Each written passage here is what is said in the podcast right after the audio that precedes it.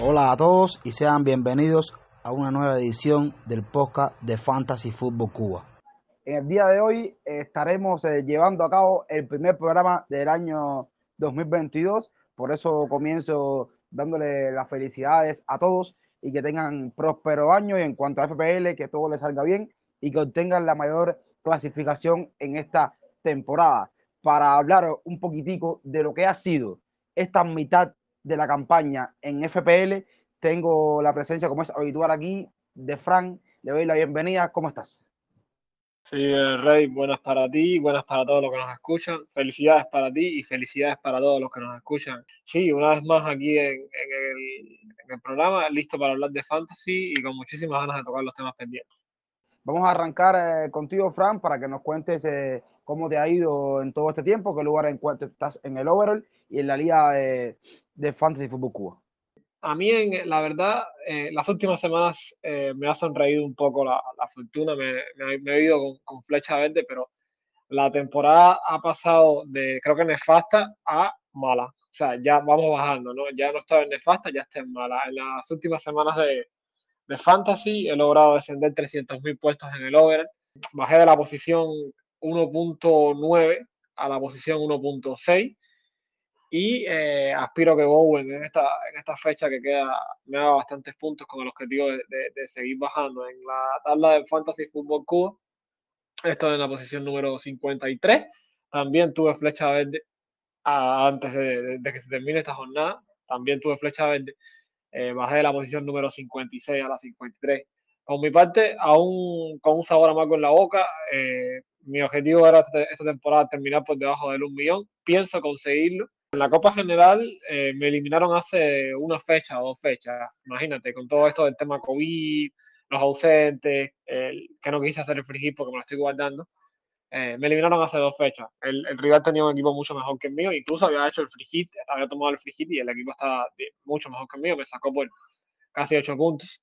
En la Copa del Arsenal, que es mi equipo favorito de la Premier League, aún estoy vivo. Eh, aunque según estaba leyendo, mi próximo rival puede ser un poco complicado, pero aún me mantengo vivo en esa copa. Estas semanas eh, de FPL no me han ido mal, eh, esperaba un, un pin mejor de resultado, pero se me han caído algunos eh, efectivos importantes en partidos que, que, yo esperaba que rindieran un poquitico más, pero en el oro he mejorado bastante, me encuentro en el 457 mil del mundo en la liga de, de fans y fútbol Cuba en lugar 24, mejorado dos puestos en esta semana. En las copas ya perdí la jornada pasada, caí en la Copa General y curiosamente caí por un equipo que no estaba atendido, un equipo que llevaba más de seis o siete jornadas con Lukaku de capitán, pero me castigó esa jornada Lukaku. Y en la Copa de Arsenal, que también al igual que tú es el equipo que tengo como favorito, también caí esa misma jornada, la jornada mía no fue buena, y sí tenía eh, como mi rival una persona que sí estaba jugando y, tuvo mejor resultado que yo, por lo que me quedé fuera de ambas copas. Ahora esperar que lleguen las demás copas para seguir compitiendo. Quería también hablar eh, en cuanto a, las competiciones que tenemos nosotros en cuanto a proyectos. Ya hemos hablado los dos de, de la Liga de Fantasy Fútbol Cuba, decir, eh, leer lo, el top 10 y darle felicidades a Julio Santamaría que cierra esta mitad siendo líder. En segundo lugar se encuentra Josué eh, Figueroa, también ha compartido aquí espacio con nosotros en el podcast. En tercer lugar es eh, Luciano Gallo, Luciano Gallo es el cuarto lugar. En quinto lugar es Yandy Córdoba, también de, de aquí de Cuba. Sexto lugar está Iván Dujalde. Séptimo Martín Romero. Octavo Estefan de FPL Fans. El noveno Arturo Hernández y cierra el top Andrés Felipe Molina darle un reconocimiento aquí a los ellos que sigan adelante con el buen rendimiento en cuanto a la liga head to head que tenemos eh, nosotros. En primer lugar eh, me mantengo yo empatado con Iván Dujarde, estamos ahí los dos con 37 puntos, pero yo tengo más eh, puntaje por simplemente 13 puntos por encima nada más. El tercer lugar es René Martínez, el cuarto lugar Landy, quinto lugar para Andy que ha tenido un levantón espectacular en estas últimas jornadas. Sexto, para Pupo, séptimo para Harvey, octavo para el compañero Félix, noveno para Carlos Gabriel, décimo para Ernestico, onceno Lester, 12 Abel, 13 David, 14 Eliseo, 15 está tú, Fran, y el 16 es Junior Figueroa que cierra la tabla. Esto es en cuanto a, todo lo que, lo que llevamos a cabo nosotros como proyecto en, en FPL en cuanto a competición se refiere. El primer tema de hoy, Fran, es hablar un poquitico de estadística, cómo se han comportado las principales estadísticas desde el punto de vista de FPL en esta mitad de temporada. Eh, arrancamos con, tus estadísticas, ¿Qué, ¿qué, tienes por ahí? El tema de las estadísticas es un tema muy, muy arduo, ¿no? O sea, muy, muy profundo, muy denso. Entonces, eh, si, si hiciéramos hablar de estadísticas en lo que va de temporada en la primera línea, podríamos meter la noche entera hablando de estadísticas. Entonces, hay que ir a, a, a los temas importantes. Como bien todos sabemos, el Manchester City marcha primero en la Premier League con, eh, 50, con, 53 puntos. Pero no solo es el primero en, en, en, cuanto a puntos, sino también en cuanto a goles. Se trata de que el, el equipo de los citadinos, con sus rotaciones, etcétera, etcétera, etcétera, y con su falta de nueve, está siendo en estos momentos el equipo más ofensivo de la Premier League después de pasarle la última jornada al Liverpool por un gol. Marcha hasta el momento el Manchester City con 53 goles y con 52 se queda el Liverpool en segunda posición. En tercero, con 45 goles, está el Chelsea. Entre los equipos que menos goles anotan en toda la Premier League, y esto es importante porque el primero y número uno que menos anota es el Norwich, que todos hemos dicho, todos hemos hablado la dificultad que tiene el Norwich para anotar. De eso, solamente ha anotado 8 goles, de los cuales 5 son de Buki, lo que significa que si hay un jugador del Norwich que estuviésemos pensando en adquirir para las próximas fechas, ahí está el nombre. 5 de los 8 goles que ha hecho el Norwich en la temporada son correspondientes al finlandés. En segundo lugar, en cuanto a menos goles marcados, se trata nada más y nada menos que de los Lobos, que no han tenido un ataque, por lo que digamos que fluido en esta temporada solamente 14 goles han anotado, incluso el Newcastle, que marcha decimonoveno en la tabla, anota más goles que el Wolverhampton, ocupando la tercera plaza con 19 goles a favor. En cuanto a goles en contra, el equipo que menos recibe vuelve de nuevo a repetir el equipo citadino. Ya no solo es el mejor ataque, sino también la mejor defensa. Es digno que esté en primero en estos momentos de la, de la Premier League. Y en el segundo puesto se ubica un impresionante Wolverhampton que tendrá dificultades en ataque, pero que ha demostrado que su defensa es de las más sólidas de la temporada. Solamente un gol por detrás del City, así que si están pensando en un defensa de Wolverhampton Wanderers, esta primera mitad de temporada le ha dado muchísimas razones para pensar en Cody, Seis, Killman, Ainori, etc. En cambio, el equipo que más goles recibe eh, es el Norwich, que tiene un promedio en contra de 42 goles anotados, conjuntamente empatados con el Newcastle, que recibe los mismos. En el expected goals de la temporada en Premier League, el equipo número uno sigue siendo el de Guardiola. Tiene un expected goals de 51. Entonces, el segundo puesto de este expected goals se lo lleva el Liverpool con 22 puntos, eh, con 52.54. En cuanto a en los equipos que menos expected goals recibe, tienen. El número uno, y esto es impresionante, es el Aston Villa, o sea, el equipo que menos expected goals genera en toda la Premier League. Son los del equipo de Steven Gerrard, que obviamente desde que llegó el rey de Anfield han notado una mejoría, pero aún no terminan de asentarse, sobre todo en ataque. Y en segundo puesto, los equipos que menos expected goals generan, le sigue el Norwich, que está casi en todos los marcadores negativos en lo que va esta primera mitad de temporada. Muy difícil la salvación para el Norwich a lo que va en la Premier League. Quería tocar el tema de los mejores números de expected goals por 90 minutos, ya que hay un tema muy interesante. Como, como recordarán, acabo de decir de que el expected goals más alto de toda la temporada lo tiene Manchester City y seguido por el Chelsea. Pues el expected goals más alto por 90 minutos de toda la temporada lo tiene el Liverpool que nos demuestra con esta estadística que la cantidad de goles que puede hacer por partidos de más de dos, de dos goles, teniendo en cuenta que tiene un expected goal por 90 minutos de 2.47, seguido obviamente por el Manchester City de Guardiola, que tiene un 2.34. Esto es importante ¿Por qué? Porque que el Liverpool no sé el que más expected goals tiene o el que más goles tiene, no eh, es tan relevante como esta estadística que demuestra que en los 90 minutos que tiene un partido de fútbol, el Liverpool es sin duda alguna el equipo que más genera posibilidades de gol. El equipo que menos expected goals genera en toda la temporada es el Newcastle con un 0.88 de expected goal por 90 minutos, seguido otra vez por los Canarios que tienen un 0.90. En la tercera y última posición, o sea, y último equipo, está el Wolf, que con 0.98 es el tercer peor equipo de toda la temporada generando expected goals. Lo que significa que si nos vamos a guiar por el Wolf, mucho mejor escoger un defensa que un delantero. Y si nos vamos a guiar por el City, pueden, eh, podemos escoger tanto defensas como delanteros. Eh, recuerden y tengan en cuenta que el Liverpool es el equipo que más expected goals por 90 minutos tiene en toda la temporada. Y es un dato estadístico porque este, el expected goal de 2.48, es el más alto del Liverpool en las últimas cinco temporadas de Premier League y es el segundo más alto de todos los equipos en las últimas cinco temporadas de Premier League. Lo que significa que la ofensiva del Liverpool hasta el momento está siendo brutal. Veremos ahora cómo le juega, eh, cómo le juega el equipo de club la ausencia de Mané y Salah, pero aún así creo que su margen de, generar jugadas en ataque va a seguir siendo eh, bastante alto.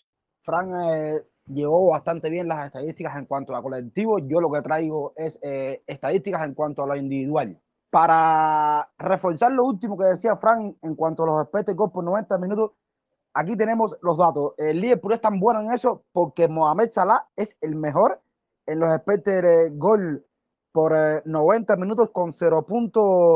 79, pero el segundo lugar con 0.75 es Diego Jota. Es decir, que a la vanguardia de esta estadística están los dos jugadores eh, atacantes del Liverpool. Me parece muy bueno, por eso está el Liverpool está tan alto en esa estadística. El tercer lugar de la Premier League en los eh, X gol por 90 minutos es Cristiano Ronaldo con 0.69, seguido de Raheem Sterling 0.65 Después de Sterling en el quinto lugar, buen jugador que hablaremos un poquitico más adelante de que es Pierre Emery Aubameyang. Ha estado muy inestable, mal en la temporada, pero está ahí en ese aspecto. Después le sigue Mané, el otro atacante de Liverpool, es eh, impresionante lo de Liverpool. Y Kai Gundogan, eh, Ordozone Edward, delantero de Crystal Palace, Miguel Antonio y cierra esta lista Joshua King de Watford, que lo cierra con un 0.45 de expected goals por 90 minutos. También tenemos por aquí los expected assists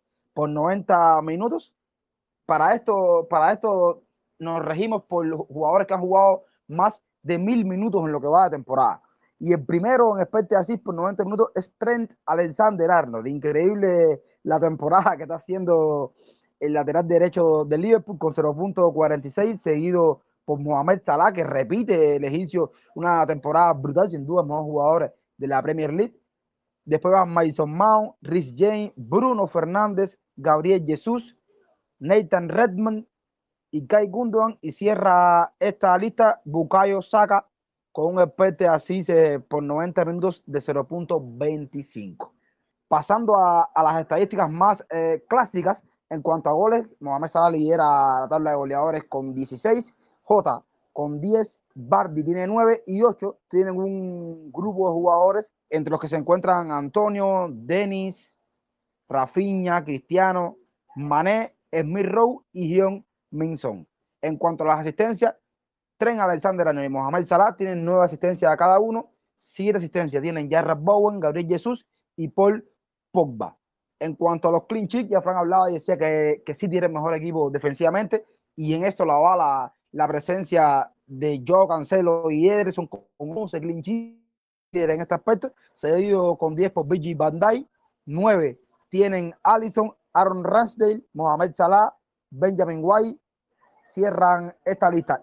Con 8 hay una serie de jugadores y por supuesto destacar de esta lista los que Fran también ha hablado, los jugadores eh, dirigió Bruno Lash en el Wolverhampton, Conor Cody, José Sá, Román Saiz, Joao Mutiño y también Mark Kidman, que tiene, que tiene ocho puertas a cero en esta temporada de los Lobos. En cuanto a las salvadas, los porteros que más eh, paradas hacen, David De Gea es el líder en esta estadística con 67, Ilian Meslier tiene 66, Fabianski 65, Casper Michael 62, José Sá 59, Tim Krul 58 y Edward Mendy y Aaron Rangel con 55 cierran esta lista. Los penaltis salvados, David De Gea es el único portero que ha tapado dos penaltis en la temporada y un penalti ha tapado Luca Fabianchi, Ben Foster, Emi Martínez, Casper Michael y Freddy Goodman.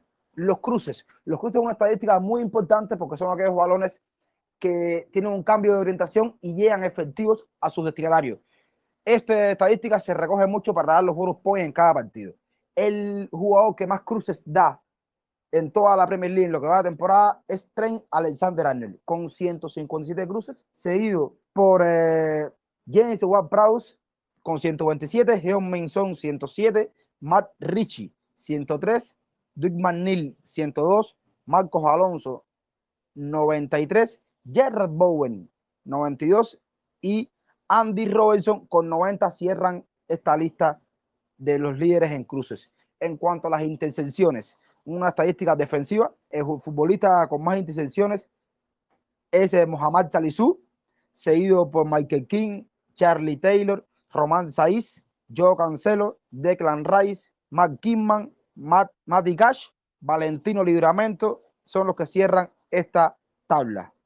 Algunas de las estadísticas eh, más interesantes que, que pudimos recoger para traerlas aquí, ya en cuanto a lo individual, en cuanto a lo colectivo, hemos hablado un poco de, estadísticas y creo que hay una visión de qué jugadores han rendido y de qué equipos han sido los líderes y por qué.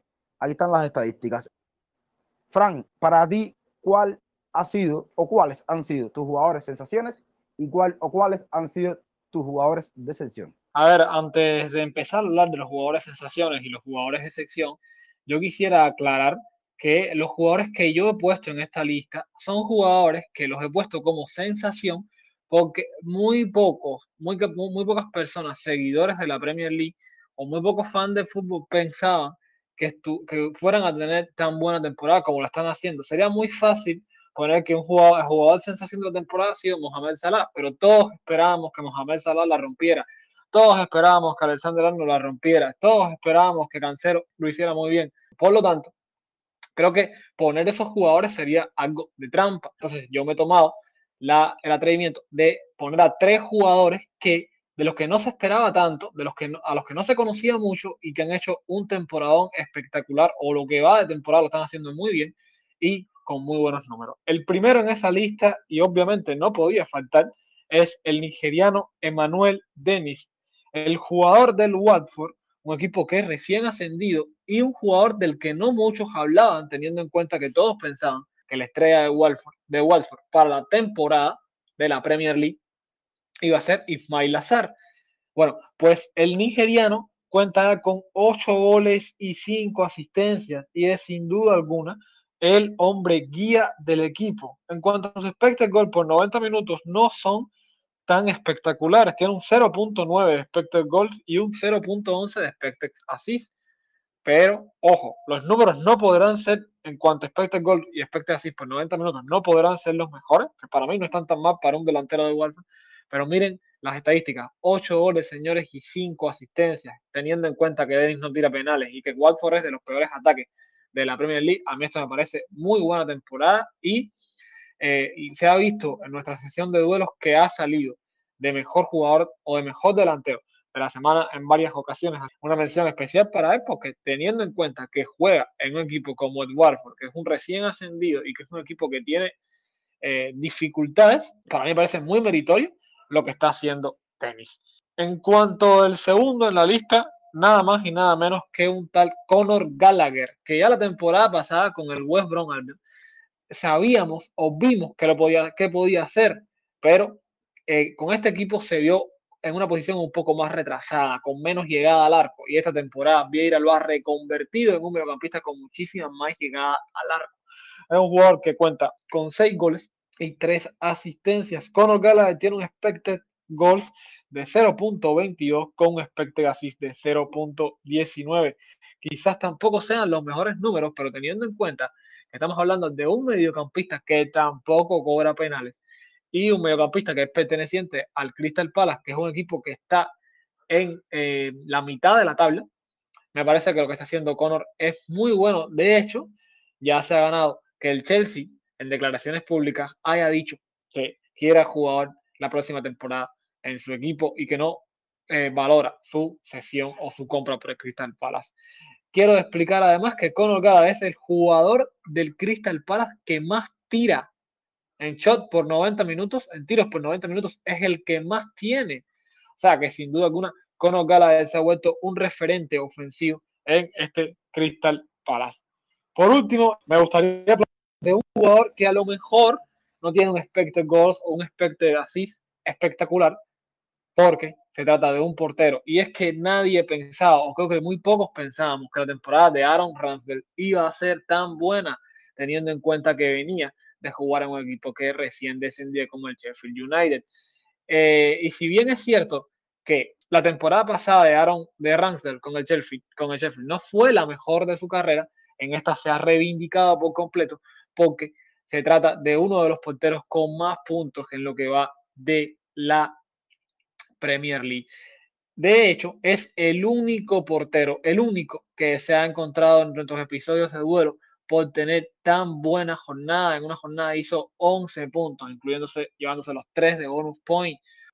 Eh, viendo ahora el tema de los jugadores que han decepcionado, yo creo que el primero en esta lista, por lo menos para mí, es Bruno Fernández. Solamente ha hecho 5 goles y 3 asistencias en lo que va de temporada, que para cualquier jugador, Conor Gallagher o cualquier otro mediocampista, sería una unos, unos muy buenos números, pero se trata de un mediocampista que la temporada pasada hizo 18 goles y 2 asistencias. Sí, sí.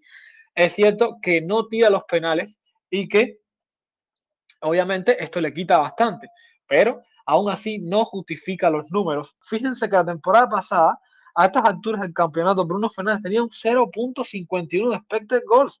Esta temporada solamente tiene un 0.20 casi un 0.30 ha bajado el portugués y un 0.23, 28, perdón, de casi cuando la temporada pasada a estas fechas tenía un 0.41. Otro jugador que quería eh, tocar en la lista de secciones, aunque en sus últimos partidos ha mejorado muchísimo. Se trata del delantero del Tottenham, Harry Kane. Sí, sé que me van a decir que lleva tres partidos seguidos marcando, lleva dos partidos seguidos marcando y que está en buena dinámica. Pero el problema es que la primera, o sea, la primera mitad de la temporada para Kane es bastante mala, teniendo en cuenta que la temporada pasada por estas fechas ya andaba por 11, por 10 goles, perdón, y en esta temporada solamente va por 4. Tiene un expected goals que ya lo decíamos el otro día, un 0.43, que lo ha levantado muchísimo en estas últimas jornadas, pero que aún así sigue siendo uno de los más bajos de toda su carrera. Y un expected assist que sí es bastante bueno y es de los más altos de toda su carrera, pero aún así creo que no es meritorio para sacarlo de la lista de secciones, teniendo en cuenta que estamos hablando de uno de los mejores delanteros de los últimos cinco años en la Premier League. Para mí, el mejor delantero de los últimos años en la Premier League, o al menos el más regular y el más estable. Por último, el otro que se encuentra finalizando esta lista es otro de los recién llegados a esta Premier League esta temporada que pensábamos que la podía romper. Se trata de nada más y nada menos que Romelu Lukaku. Eh, se trata de un delantero que la temporada pasada, sin estar en Premier League, lo hizo muy bien en Italia y que todos teníamos las expectativas de que liderara la ofensiva de eh, este Chelsea. Sin embargo, para Lukaku ha sido todo un eh, han sido tropiezos con irregularidades, lesiones, lo que no le ha permitido levantar y ser la calidad de delantero, o mostrar la calidad de delantero que de verdad es, por eso lo pongo en nuestro eh, último peldaño en cuanto a secciones. La verdad es que de tus seis jugadores, yo tengo a cuatro y para nada nos pusimos de acuerdo. La idea fue que cada cual investigara por su lado y, y era la opinión que, que, que, más pareciera correcta, ¿no? Entonces, eh, las sensaciones, no voy a volver a repetir lo que dijiste porque yo voy sobre los mojados traía a Dennis, nada más agregar que Dennis tiene 92 puntos en FPL y se ha llevado 16 bonus points. Increíble lo de Dennis, violento. También tenía a Conor Gallagher, igual que tú, agregar ahí que tiene 91 puntos en FPL y 12 bonus points. Y el tercer jugador revelación que igual me parece que lo que ha hecho es fantástico, es un excelente futbolista, pero la temporada pasada no había estado a la altura, la antes pasada se había quedado un tiempo debajo, pero hacía tres años se había estado muy bien. Y estoy hablando nada más y nada menos que de Bernardo Silva, que este año ha vuelto a rendir, ha vuelto a encajar en ese esquema de Pep Guardiola. Guardiola una vez dijo que era uno de los jugadores favoritos y Silva hoy, a diferencia de la última temporada que no había sido tan buena, hoy sí lo ha hecho bien. Tiene 103 puntos en FPL, 7 goles, 4 asistencias y se ha llevado 13 bonus points. Lo de portugués ha sido fantástico, pisando área, siendo un jugador determinante en este Manchester City que sabemos que no hay un goleador nato. En cuanto a las excepciones, yo también pensé en Fernández. Para mí era la segunda excepción. Solamente 72 puntos. Es, a ver, solamente digo porque, lo que tú decías, para Fernández a estas alturas debería haber tenido más puntos en FPL, solamente 6 bonus points. Esto sí es inconcebible que Fernández a estas alturas eh, tenga nada más que 6 que seis bonus points, no, no ha engranado y es un reflejo de cómo está Manchester United sufriendo con un cambio de técnico que aún no encuentra el ritmo y Fernández y las estadísticas eres el reflejo de todo ese equipo. El otro también, que era mi tercera opción como jugador de selección, es Harry Kane, por lo que ha hecho hasta ahora, ¿no? Los últimos partidos, como tú decías, sí ha estado marcando, pero no ha estado una primera mitad buena, una primera mitad que se queda por debajo. 53 puntos en FPL y solamente, señores, 4 bonus points para Harry Kane. No, no, no puede ser que el delantero más estable, como bien tú decías, Premier en los últimos años tenga estos registros estadísticos, sobre todo en FPL. No puede ser, no se consigue, por eso es una excepción, hay que traerlo aquí también. Es un equipo de Tottenham que ha pasado por cambio de director y tal, y entonces esto se ve también reflejado en sus principales eh, futbolistas. Ahora, donde diferenciamos aquí las excepciones en la otra, que es para mí el jugador que más ha decepcionado, porque yo esperaba más de él. No, a, a lo mejor no, no yo esperaba tanto más de él, ¿no? Sino que porque yo cuando hicimos eh, un podcast hablando a principio de temporada de la exención, lo mencioné como mi exención, pero lo traigo aquí porque, amén de Dios, pensar que podía pasar, me duele que haya pasado. Y es el caso de Pierre Emery Aubameyang. Yo sí, y, y hay colaboradores de nosotros que, que en ese podcast hablamos de, del tema Aubameyang y me decían que no, que era trampa, porque Aubameyang venía eh, desde la temporada pasada finales en picada, ¿no? Pero es que lo que ha hecho Pierre-Emile Aubameyang esta temporada ha sido un desastre. Cuatro goles, una asistencia que a lo mejor las estadísticas crudas no se ven tan mal. Siete bonus points, pero es que no solamente en la cancha, sino fuera de la cancha también ha estado dando notas muy negativas. Ahora mismo cuelga un hilo su presencia en Arsenal. No se sabe si saldrá en enero, pero lo que yo estoy casi seguro es que no continúa para la temporada que viene. No, no ha asumido los balones que le tocaba hacer la temporada esta. Arteta venía con un proyecto que parecía que era bastante sólido, un proyecto con mucho para trabajar y donde Bomeán debería ser esa punta de lanza, ese hombre que guiara a todos los jóvenes que tenía atrás. No ha sido nada de eso Bomeán, ha estado muy por debajo en cuanto a rendimiento, muy por debajo en cuanto a liderazgo en ese equipo y por tanto para mí es el jugador que más me ha decepcionado. Fran, te voy a hacer una preguntita que no estaba en los planes, pero eh, sea que siempre me gusta improvisar.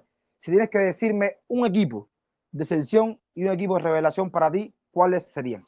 Eh, Reinier, parece que hoy nos estamos leyendo la mente, porque esa misma pregunta te la iba a hacer yo ahora mismo. Increíble. No, mi equipo de revelación sin duda alguna es el Arsenal. Eh, no, no pensé que, que, fuera a mejorar tanto este Arsenal y la verdad, Arteta le, le ha dado mucha solidez a este proyecto y, y sin duda alguna ha sido un, un, gran colchón de puntos estos Gunners, Smith Rowe, Odegaard, Martinelli, Lacazette, Tierney, Isaka, White, Magales, Ramsdale. Ha sido un gran colchón de puntos este Arsenal y la verdad eh, creo que es sin duda alguna el equipo revelación de la temporada a nivel fantasy y a nivel temporada, ¿no? Eh, creo que lo, lo, lo único que le falta a este, a este Arsenal para competir con los grandes de la Premier League es un buen delantero que lo necesitan, la verdad. Y el equipo de sección de la temporada, yo me atrevería a decir, por lo que estoy viendo, por toda la inversión que han hecho, es sin duda alguna en Manchester United, teniendo en cuenta que fue el equipo, eh, bueno, uno de los equipos que más gastó en este mercado de verano y que trajo jugadores que la verdad la, la, la podían romper. Todo eso, a todo eso sumándole los que ya tenían esa temporada. La, el comienzo de Pogba que nos ilusionó tanto con muchísimos puntos y después lo mismo de siempre. Fernández siendo una decepción. Sancho, que muchos trajeron a Sancho y al final se han quedado con, con, la expectativa de ver hasta dónde podía llegar Sancho. Greenwood, que empezó muy bien y luego terminó mandado. Luke Chow, que a principio estuvo en muchos de los equipos iniciales y eh, la gente se negaba a sacarlo del equipo, pero la verdad, la temporada de Luke Chow ha sido muy mala y la defensa de United en general. Creo que lo único rescatable de United a nivel fantasy son De Gea, sin discusión, sin discusión. Ha tenido una muy buena temporada el español y Cristiano, que independientemente de las críticas o no que pueda tener, sigue siendo la principal o está siendo la principal batuta ofensiva de los Diablos Rojos. Tengo que hablar de un equipo que me ha decepcionado mucho, mucho, mucho en este arranque o en esta mitad de temporada y es el Everton. El Everton, yo esperaba un mejor rendimiento de los Toffees sin duda alguna, un equipo que a día de hoy se encuentra en el lugar 15, bien vale resaltar que todavía le faltan tres partidos eh, por jugar, ¿no? Pero ese lugar 15 que se encuentran con solamente 19 puntos, me parece que Rafa Benítez no, no ha sabido sostener al Everton, no ha sabido sacarle a cada jugador lo mejor. Ahora traen a dos laterales para tratar de apuntalar esas posiciones y veremos eh, qué les pasa, pero yo lo doy como mi equipo de ascensión. Y en cuanto al eh, equipo que veo revelación, que ha tenido muy buena actuación, que me llama la atención, lo que ha tenido, un equipo con el cual yo simpatizo. Estoy hablando de Brighton. Graham Potter por fin logra consolidar, por lo menos en esta mitad de temporada, el trabajo con, con las javiotas, con los Seagulls, y, y va rindiendo. Un equipo que, a diferencia de años eh, atrás, le han caído los goles con los mismos delanteros. Nil Mopé está ahí, pero ha hecho goles Nil Mopé. La presencia de Leandro Trozar, que es el mejor jugador del equipo, sin duda alguna, ha hecho que Brighton, con 19 partidos, le faltan dos partidos para completar los 21, esté en el puesto 9 con 27 puntos, con 27 puntos, pero que se encuentra solamente a 4 puntos de ese séptimo lugar que iría a la Conference League. Entonces, Brighton se merece que yo resalte, por lo menos en lo personal lo, lo, veo así. Jugadores que me han gustado de este Brighton, la incorporación de Cucurella le ha dado mucho al equipo por la banda en Webu, que ha sido fundamental en el centro del campo para suplir en momentos determinados la presencia de, o la ausencia de Ibis Bizuma. Y cuando ha estado Bizuma, han hecho una buena pareja la, nueva, la nueva incorporación en las últimas jornadas del argentino Alexis McAllister, un jugador 10 del equipo, un jugador que, que se hablaba de mucha prevención, no, no, había sido así y estos últimos partidos sí ha aparecido. También en este equipo resaltar la defensa, resaltar el buen inicio de Shane Duffy, también el trabajo de Joel Berman, de Beuster, que han estado muy bien en la temporada. No ha sido tan brillante la temporada de Lewis Dunk por temas de lesiones y por supuesto un jugador que es puntal en ese equipo es el portero español Robert Sánchez, que es muy aclamado y muy con mucha propiedad en FPL, muchas personas lo tienen, porque Brighton se ha defendido bastante bien, ha encajado 20 goles, ha hecho 20 goles este Brighton y me parece que a tono personal es el equipo de revelación y el equipo que más he notado un cambio de una temporada a otra. Déjame eh, eh, o sea, mencionarte algo que con respecto a las estadísticas, las estadísticas no están de acuerdo con nosotros. Para las estadísticas, por puntos esperados, el peor equipo hasta el momento de la temporada va siendo Crystal Palace, que se esperaba que a estas alturas tuviera un, un, un point de 31.05 y tiene solamente de 23 puntos. Y el mejor hasta el momento va siendo el Wolverhampton, que se esperaba que para estas eh, fechas tuviera 23.5 puntos y tiene 28, lo que significa que con, la, con, con respecto a las estadísticas, eh, eh, otro gallo canta. Yo te propongo, Fran, darle la palabra a dos amigos que nos han colaborado para comentarnos cuáles son sus mayores aciertos y sus eh, mayores errores en esta temporada. Estamos hablando de Bendito Fantasy, de Gerardo. Gerardo nos va su opinión Hola a todos amigos de Fantasy Football Cuba. Hoy vengo a hablarles acerca de mi más grande error y mi más grande acierto, que curiosamente se parecen mucho. Eh, primero les hablaré de mi más grande error, que creo que ha sido arriesgarme mucho eh, con la capitanía en jornadas en las que está muy cantada para un jugador, en este caso Salah. Eh, justo hablo de esa jornada en donde muchos pusieron a Havers de capitán, yo me incluí ahí y Salah anotó un hat-trick eh, de visita en Old Trafford. Eh, mi más grande acierto justo también ha sido la capitanía, arriesgar. y a veces me ha dado dividendos, como es el caso de eh, aquel festín de Cancelo contra el Newcastle de visitante, lo puse de capitán esa fecha, entonces creo que eh, no puedo hablar todavía, no puedo decir si, si, ha sido un gran error, un gran acierto, pero a diferencia de la temporada pasada, he sido muy aventurero o medio aventurero con las selecciones de capitán y creo que eso ha hecho que mi temporada sea un sube y baja. Eh, otro acierto que por ahí podría observar es ser muy agresivo en cuanto a las dobles jornadas. Siempre buscar comprar jugadores con dobles jornadas que tengan techo. Les mando saludos y suerte en la próxima jornada. Y también para apoyarnos con este tema de aciertos y errores en la primera mitad de, la FPL, tenemos el comentario de Stefan, dueño de la cuenta FPL Fans. Hola Renier, ¿cómo estás? Eh, bueno, antes que nada quería agradecerles a ustedes, a todo el equipo, a ti, a todo el equipo de, Fantasy Football Cuba por, eh, bueno, siempre tenerme presente para, para el podcast y nada, felicitarlos porque van por muy buen camino como siempre.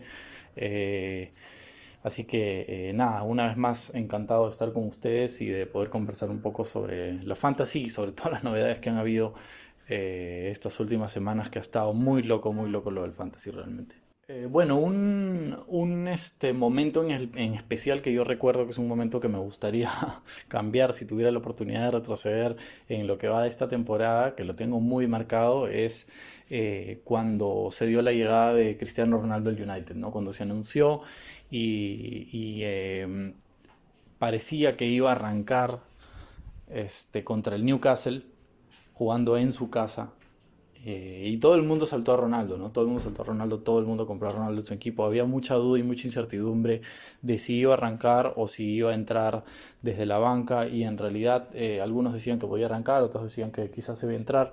Algunos se la jugaron, otros no. Yo fui un poco reacio a jugármela por Ronaldo y fue un, un golpe bastante duro porque no fui por él.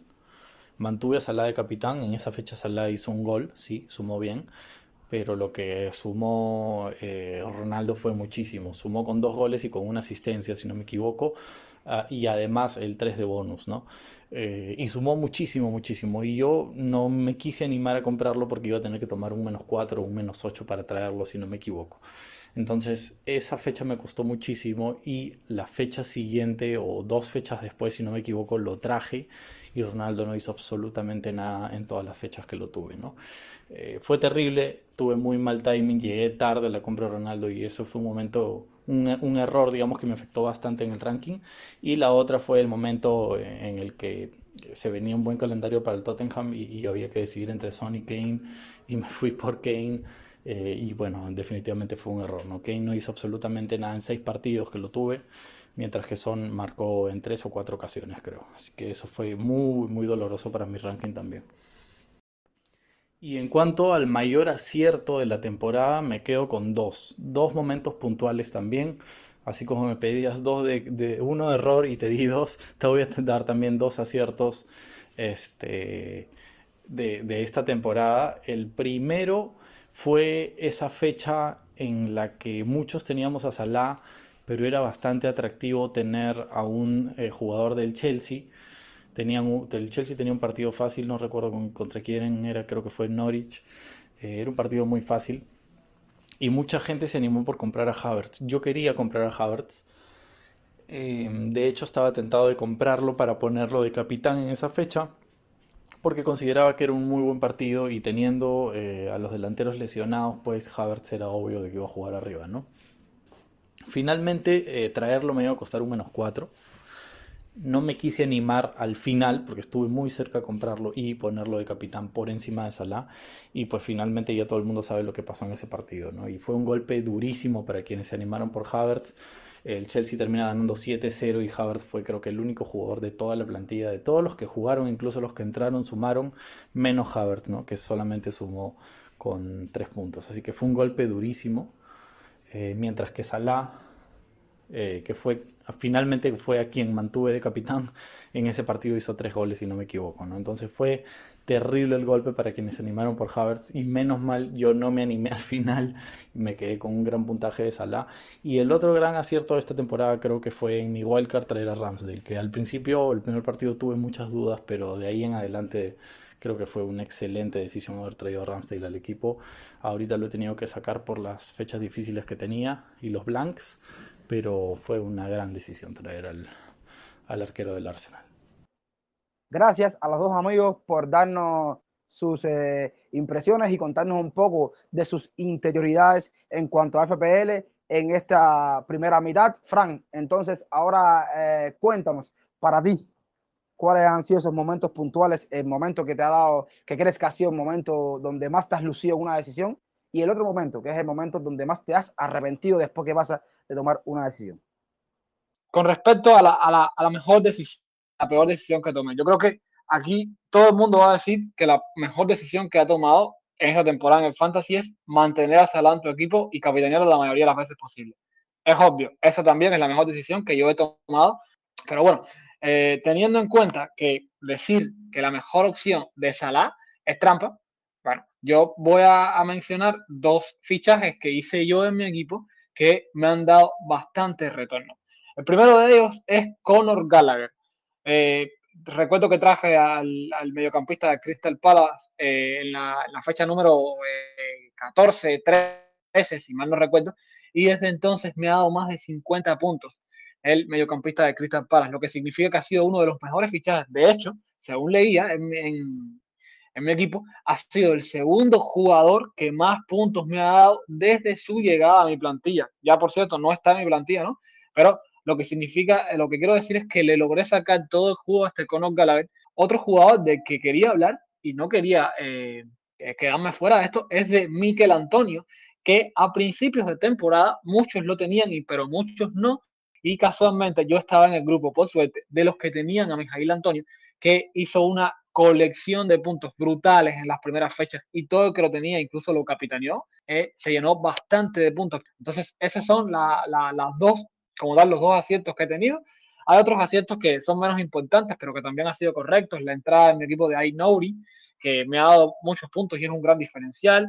La entrada en mi equipo de Cucurella, me dio dos bonus points y lo hizo bastante bien. La entrada en mi equipo de Odar, que desde que lo tengo no ha dejado de darme, bueno, excepto la última fecha, fue la única fecha que blanqueó que solamente hizo dos puntos. En el resto de las fechas me había dado siempre más de 5 o más de 6 puntos por su rendimiento. Con respecto a los fracasos en lo que va de temporada, bueno, el fracaso número uno mío fue dejarle demasiado o darle demasiada confianza y tenerle demasiada fe a Romero Lukaku y sobre todo sacarlo antes de tiempo porque nunca pudo, o sea, no pudo aprovechar estas dos últimas fechas en las que Lukaku marcó, pues lo había sacado hacía tres fechas porque lo llevaba poniendo de titular en mi plantilla tres fechas anteriores o cuatro fechas anteriores y ni siquiera salía de regular.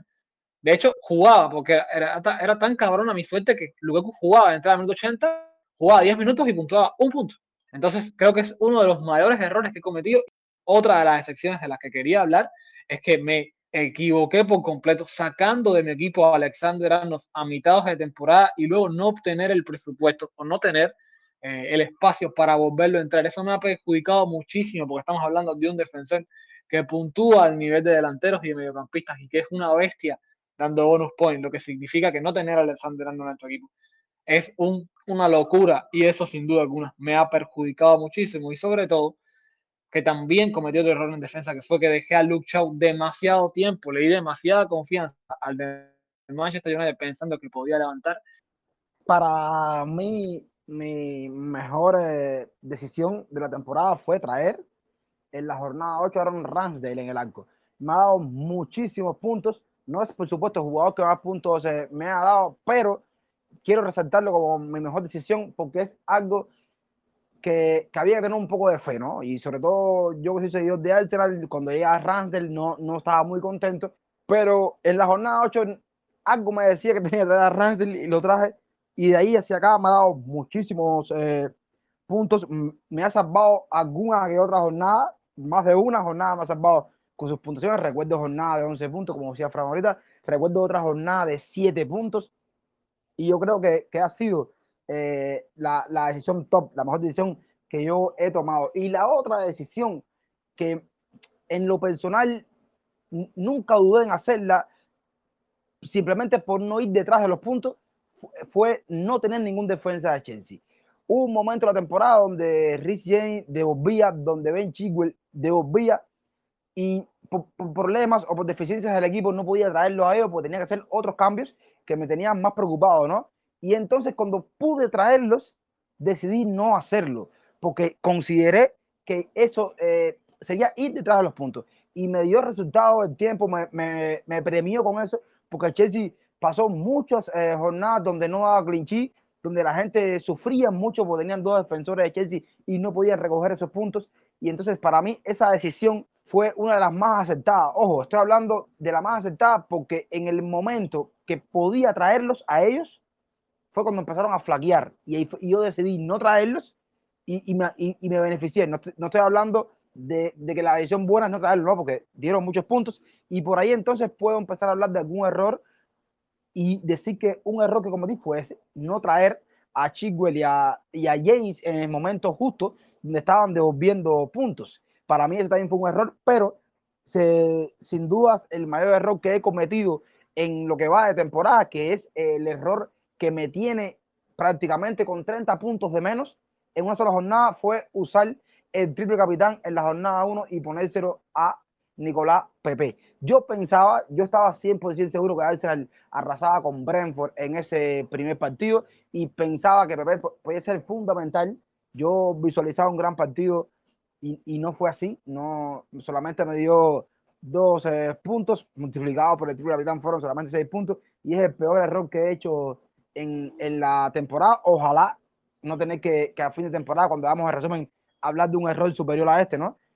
Fran, para darle un toque al podcast de consejo, como siempre tratamos de hacer, que tú me des la opinión tuya lo más rápido que puedas. ¿Qué crees de la doble jornada que se nos viene? ¿Crees que es el momento de activar el hit o aguantar el hit? Yo creo que esta doble jornada no va a ser la mejor para sacarle todo el jugo a muchos jugadores. O sea, es una doble jornada, por ejemplo, muy buena para Denis, porque se, se va a enfrentar contra Newcastle y Burnley, creo y son dos fechas que para él eh, serían muy buenas, pero tener, tengamos en cuenta que Denis está un poco tocado, entonces no sabemos si llega a esos partidos, en qué estado de forma física llegará. Eh, también hay doble fecha para, para, Tottenham, pero recientemente sabemos que, que Son no va a participar y eh, evidentemente sin Son el Tottenham pierde a su brazo derecho sin duda alguna en ataque. Eh, y la cabeza, que es Kane, va a estar sola. Entonces, no creo que sea, no sé, adecuado ir a por todas por Kane, porque la verdad no, no creo que, que, vaya a romperle en punto. A lo mejor me equivoco y lo hace. Pero creo que con la ausencia de Son, Kane se va a ver bastante afectado. Y por último, otra doble fecha que es muy interesante es la de Leicester, que también es eh, una doble fecha interesante. Pero, ¿qué pasa con Leicester? Que creo que Leicester tiene en estos momentos eh, ausencia de delanteros. Creo que el único que está disponible es Daka, que sería muy buena opción. Pero la, cantidad de lesionados con el que cuentan los Fox en estos momentos son muchísimos. Entonces, sí, no sería, no sería una mala idea escoger a Lukman, Madison, incluso el mismo Daka, pero eso no nos garantiza que el Leicester juegue eh, al máximo nivel, porque teniendo en cuenta la cantidad de bajas que tiene el equipo, se pueden ver en dificultades para poder sumar. Con respecto a mí, hasta hoy, yo no tengo pensado utilizar mi free Entonces, yo particularmente haría un menos 4. Es lo que tengo pensado hacer. Hasta hoy es lo que más o menos tengo decidido. Si, de aquí a mañana o de aquí a pasado se suspenden partidos, veré si hago el frijito o no. Se pueden venir muchas mejores dobles fechas y se van a venir mejores dobles fechas para poder utilizar este comodín. Concuerdo contigo en lo que dices en cuanto a la utilización del free. Me parece que, no es lo correcto y esto es suponiendo que todos los partidos que están planificados para que sea la doble jornada se jueguen. Si esto pasa, yo no creo que sea adecuado hacer un free por supuesto, cada equipo es diferente, cada equipo es un mundo, pero esta jornada, y lo voy a poner así de sencillo, no va a ser doble ni para Liverpool, ni para City, ni para Chelsea, ni para Arsenal, por lo que entonces yo no considero que sea apropiado. Ahora, el que activó free ya porque ha hecho cambios y tal, y, ya está activo, es peor aún. porque de repente pueden ser que por el COVID varios partidos de estos que hacen la jornada doble se caigan y entonces ¿cómo quedas? Yo creo que hay que aguantar, hay que aguantar el último momento, por ahora no aplicarlo, ya si es a un momento donde tienes muchos jugadores lesionados, ya ahí se verá. Yo en mi caso tenía, si mal no recuerdo, que a tres jugadores que jugaban nada más eh, esta fecha doble, se me cae Geon Minson, tengo dos free trans, vale eh, la pena recalcar eso, yo voy a hacer dos cambios gratis, tal vez a un menos cuatro y pueda traer algún otro jugador, tal vez Jen Madison por ahí, sacar a Son, sacar a Salah, que todavía lo tengo, y no sé si traer a, a King, que, me, que yo creo que sería también bastante bueno tener a King y a, Denis para esta jornada, y, e incluso para las otras que vienen más adelante. Y no sé, pero activar un, un chip, tanto free hit como wildcard, yo creo que ahora mismo no es lo adecuado, esperar un poco de paciencia. Yo creo que ahora con el COVID, la palabra paciencia en FPL ha cogido aún más retumbe y ha sonado más, porque eso es lo que hay que hacer, esperar la última hora a ver cómo todo fluye. Y nada, Frank, estoy de acuerdo contigo con el tema de, este free hit no aplicable para esta jornada, por lo menos por ahora. Frank, ya eh, estoy muy contento por eh, volver a hablar contigo de FPL y muchas gracias eh, por estar siempre ahí. Un placer hablar contigo. No, Rey, tú sabes, para mí el, el, el placer siempre es mío estar acá eh, comentando sobre fantasy y bueno, eh, aguantar que una semana mordiéndonos las uñas para que empiece de nuevo la Premier. Hay que pensar mucho las cosas y como tú dices, no tomar una decisión hasta, hasta último minuto. Agradecerle, por supuesto, otra vez a, a Gerardo y a Estefan por su colaboración y su apoyo en este episodio. Estamos llegando al final del episodio de hoy. Decirles que nos pueden seguir en las redes sociales, en Twitter bajo la cuenta arroba fan-food-cuba. También nos pueden seguir eh, en Telegram. Recuerden que en la descripción del podcast están las cuentas personales de cada uno de nosotros. Yo soy Renier y como siempre les digo, chao, los quiero y cuídense.